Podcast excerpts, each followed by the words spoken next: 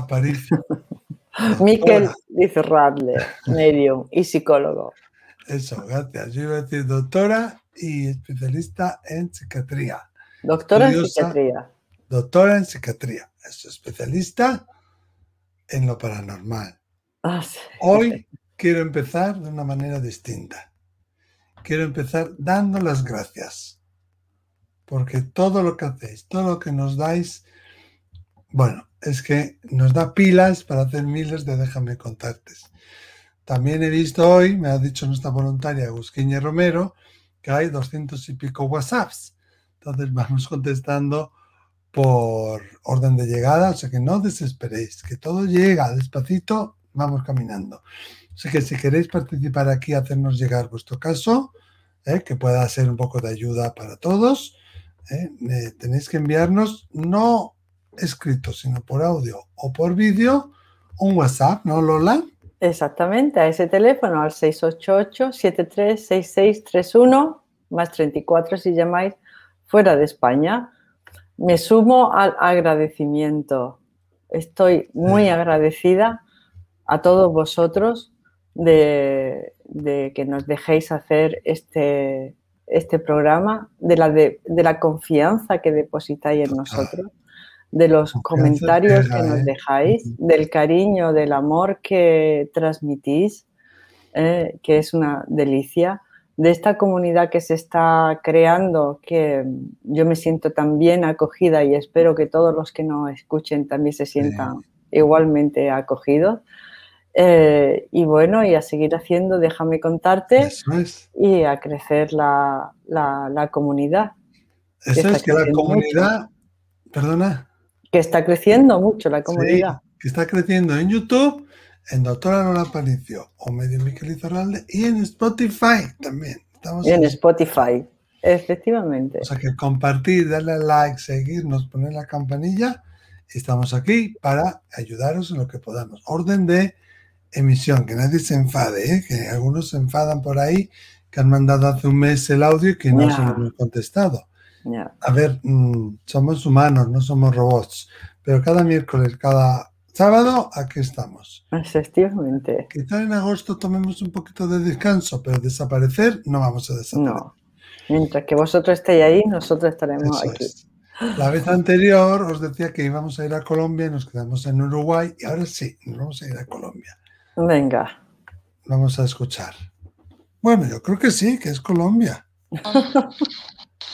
Me gusta mucho eh, los videos que tienes en YouTube. Soy tu nueva seguidora porque hay muchas cosas que dices y yo las he vivido. Yo las he vivido y las he visto. Y he hablado con la gente que ha estado en la UCI, que es la sala de cuidados intensivos de mi país y cuenta muchas cosas relacionadas. Y hubo un momento en el que no me gustaba visitar a los enfermos porque yo llegaba y ellos se morían. Entonces era pues como si estuvieran esperando a que yo llegara. Entonces por eso no me gusta mucho visitar a las personas enfermas. Te agradezco mucho, mucho. Espero que me puedas colaborar y me puedas guiar porque estoy muy asustada. Gracias. Bueno, pareciera como que a este audio le faltara un trozo, ¿no? Que no hemos escuchado, pero el audio es así. Lo he buscado, lo que te he buscado, pero no hay más. No sé si quedó una parte sin enviar o algo así, pero bueno. Eh, ¿Quieres empezar tú, Lola? ¿Qué quieres, quieres decirle algo? Pues mira, estaba acordándome de una compañera que trabaja en el hospital sí. Eh, de aquí de Marbella que me presentó a otra compañera porque le pasaba algo parecido a lo que le pasa a esta oyente. Eh, cuando iba por la planta o iba por la UBI, pues la gente mm, o iba a visitar a alguien, pues al rato se, morían, ¿no? Y entonces ella también se asustó eh, pero llegó a la conclusión de que ella no era el ángel de la muerte, vaya, que no, era la provocadora de la muerte, sino que las personas cuando estaban en su mm. presencia sentían, eh, cierta paz o cierta sosiego y les facilitaba pasar al otro lado, ¿no? Entonces, fíjate si es así que ya dentro del hospital, eh, cuando ella reconoció que no era algo personal, ella no provocaba la muerte a nadie, porque ella no era la dueña de la vida ni de la muerte, sino que eh, su presencia o su energía eh, calmaba a las personas que, están, que estaban en tránsito, le daba cierta paz y hacían el tránsito con, un mayor, con una mayor tranquilidad, ¿no? Se dejaban ir, se entregaban, se entregaban al, al origen, a la fuente, ¿no?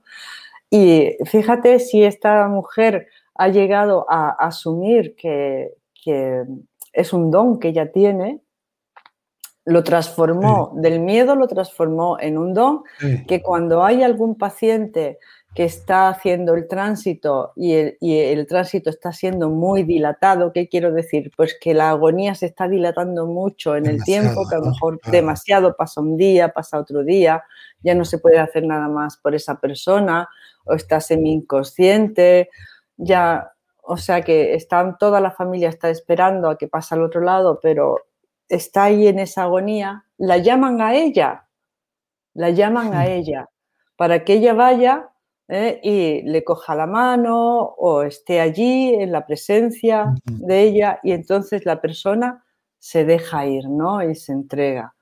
O sea que pero esta persona, y además me la presentaron, como saben que a mí me interesan todos estos temas, me la presentaron eh, expresamente para que la conociera, ¿no? Porque ella ahora que ha reconocido que estas cosas a ella le pasan, y que incluso, ya te digo, la llaman, oye, mira, que hay aquí una persona, mira, por favor, se ha corrido un poco la voz en, el, en, el, hospital y ella se presta a hacerlo, se presta a hacer este servicio, el servicio de acompañar a gente que no conoce, que, ni, que no ha visto nunca en su vida, sube a la planta, sube a la habitación, se queda un ratito, la coge de la mano y esa persona al cabo de, de, de los pocos no digo minutos, pero poco tiempo, pocas horas, muy pocas horas, esa persona se deja ir, ¿no? Y para ella, ahora mismo, está haciendo una labor, es un servicio, ¿no? Exactamente. Eso, eso es, a esta oyente que no pensara que ella le provoca la muerte, que ella es la que causa esto, sino que lo que has dicho tú, ¿no? Que al estar en su presencia la persona se relaja, conecta con su corazón, conecta con, su eh, plexo solar y conecta como con esa, recibe esa tranquilidad, esa, ese bienestar interior para dejarse marchar, ¿no? Yo le llamo, Lola, el efecto del bebé en los brazos de la madre, porque el bebé en los brazos de la madre se deja, ¿no? que no le puedo callar, que no, que no deja de llorar. Venga, tráemelo. Coge la madre y se duerme, ¿no? Sí. O, venga, dámelo, o está llorando, venga, dámelo a mí y deja de llorar en los brazos de la madre. Mm. Entonces yo le llamo, aunque no sé cómo se llamará, el efecto del bebé en los brazos de la madre, ¿no? Porque es como esa tranquilidad de saber que alguien te está sujetando, que alguien te está cobijando y de alguna manera hay personas que tienen ese, esa habilidad de quitarle los miedos, de, darle lo que se llama la gracia divina, que muchas veces los espíritus dicen, ¿no? Tú me diste permiso para morir, pero otras muchas veces dicen, tú me proporcionaste la gracia divina que yo necesitaba para soltarme, para dejarme marchar.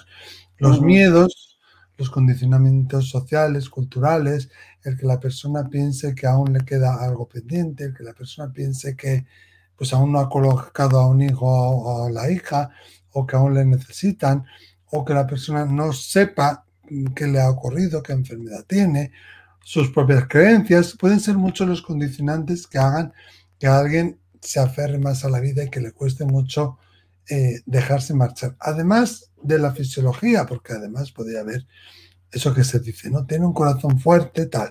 Pero hay muchos condicionantes y hay personas que tienen esa capacidad, ¿no? Que les permiten como soltarse, como dejarse como un bebé que sabe que su madre lo arropa, lo cobija, que ya no hay nada que temer y que puede dormir tranquilo porque nada le va a molestar. Es esa misma, esa misma sensación, ¿no? Y, y es un don, se llama un don del espíritu. Es un don de alma, que como Lola dice, en el kit de encarnación tú has traído ese don. Quizá esto que ha contado Lola te dé a ti una idea y si te animas, pues sería fantástico y fabuloso que pusieras tu don al servicio de, de, los demás, ¿no?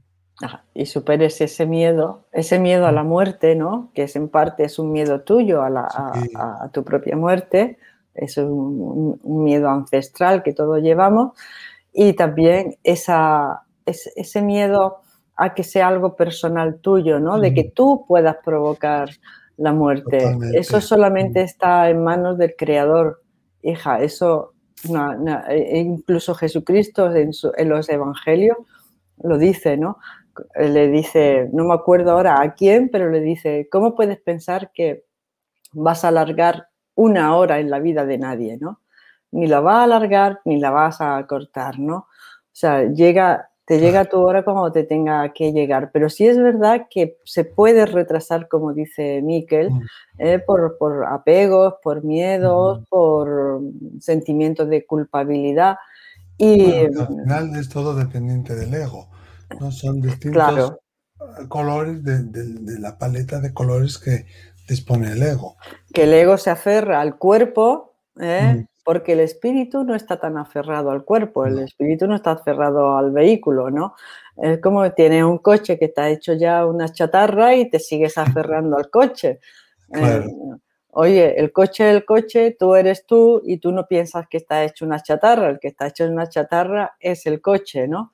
Em, y entonces, pues esta labor de acompañamiento eh, sí, sí es, una, es una gran labor, como dice Miquel, ¿no? Es un don que uno trae en el kit de encarnación, que ya lo traes, y, puedes, em, puedes desarrollarlo, puedes acompañar a las personas y como le pasa a esta persona del, hospital, ¿no? Es su simple presencia, porque ella muchas veces dice, yo no digo, me, contaba, yo no digo, muchas veces no digo nada, simplemente estoy allí, le cojo la mano a la persona y a la persona a, los pocos minutos o a la hora, pues se entrega, ¿no?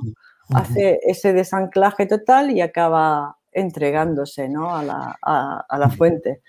O sea que se recomendaría esto, que exploraras cuáles son tus miedos, a qué le tienes miedo realmente, si es a que tú puedas provocar la muerte o es a tu propia muerte o a qué le puedas tener miedo para, para disolverlos y si puedes acompañar a alguien y ayudas a que pasen al otro lado con tus, con tu, iba a decir con tu simple presencia, ¿no? Pero claro, es tu energía, ¿no? Porque al final todos somos energía y notamos esa energía, como dice que la energía de madre, se nota la energía de madre. Un niño distingue perfectamente, aunque, aunque los bebés apenas ven sombras, ¿no? Porque no tienen el, el, el ojo totalmente desarrollado y ven sombras, pero sí sienten, ¿no? Sienten esa energía de madre, de padre y sienten cuando es un extraño, lo notan enseguida, es verdad.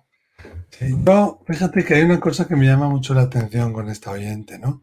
Que dice que le da mucho miedo, que está muy asustada, que si ella estará provocando esto, pero sin embargo también en el mismo audio dice que ha hablado con varias personas de su país que han estado en la UCI que estas personas manifiestan experiencias que nosotros hablamos aquí. Déjame contarte. Entonces, también hay un, un interés y una inquietud, porque si tú te da miedo de verdad, no quieres saber nada de eso. Cortas con todo. Ella, sin embargo, va a hablar con personas, se, se interesa, ¿no? Entonces también hay un deseo en su interior de saber y de pertenecer. Yo creo que su alma le está mostrando el camino. Efectivamente, y fíjate si hay interés y ella quiere saber que nos ha mandado un audio precisamente por eso, porque quiere saber y conocer, ¿no? Y ha llegado a un punto de evitación de que ya no quiere ir a ver a gente enferma. ¿eh? O sea, ya ahí estás evitando, eh, no sé, porque eso es algo que debes de explorar tú. No sé si estás evitando tu don o evitando eh, el miedo que a ti te está provocando, el que pueda ser provocadora de, la muerte, o, te enfrentas realmente. ¿eh? o enfrentarte realmente a lo que es la enfermedad y la muerte, ¿no? Que son dos, de, las cosas del ser humano que nos cuesta mucho enfrentarnos porque no son agradables, aunque, aunque son eh, algunas veces necesarias a través de una enfermedad. Muchas veces las personas eh, recapacitan y hacen una relectura de su biografía, ¿no? De cómo han llegado hasta donde han llegado y lo hacen a través de una enfermedad. Una enfermedad siempre tiene en el fondo un para qué, un para qué y, también un miedo a tu propia muerte, ¿no? Eh, cosa que forma parte del ciclo de la vida, enfrentarse, ir enfrentándose a esos miedos ah, progresivamente eh, te va a hacer más libre, te va a liberar bastante. Eso es. Yo, fíjate, le aconsejaría los libros, sobre todo de Elizabeth Kubler-Ross, sobre todo eh, La muerte en un amanecer. Sí. ¿eh? Luego hay algún otro de como de Alba Payás o algún otro del estilo, pero yo lo voy a intentar poner aquí, ¿vale? Para que lo veáis. Elizabeth Kubler-Ross, que vamos, es conocida en el mundo entero, los libros de ella están en todo el mundo, en casi todos los idiomas. Sí. Y yo te recomendaría todo su trabajo, pero sobre todo este libro, La muerte, un amanecer. Yo creo que te puede ayudar mucho y te puede orientar y dar pistas de cómo actuar o cómo, cómo entender el proceso, ¿no? Exactamente, cómo entender el proceso para hacerle frente a esos, mm, a mm. esos miedos que tú ahora mismo, ahora mismo tienes y ver la muerte de una forma más natural, más simple, más llevadera, más del día a día, integrarla dentro de, dentro de lo que es la vida de cada persona. Espero que te hayamos podido ayudar. ¿Qué opináis vosotros? Eh, ¿Qué puede hacer? ¿Cómo puede compaginar? ¿Debería nuestra compañera eh, promulgar y, desarrollar este don? ¿Cómo lo puede hacer? ¿Habéis tenido esta experiencia? ¿Conocéis a alguien que, como la amiga de Lola o como este oyente, tiene ese don? Pues estaremos encantados de escuchar vuestros comentarios. Y nada, muchísimas gracias también a ti, Lola, por tus fantásticos aportes. Y a ti, Miquel, por los tuyos. Siempre, siempre, siempre aprendo muchísimo de ti. Siempre. Vale, pues yo de ti, la tira, la tira, la tira. y de los que nos, nos llaman también. Mm, aprendemos muchísimo. ¿Cuántas veces escuchamos un audio y decimos, uy, pues esto no se me había ocurrido a mí? Pero es un tema muy interesante. Qué tema muy interesante, efectivamente. Y cada cual más, cada cual más. Un besito muy gordo y hasta la próxima. Hasta la próxima, amigos. Adiós.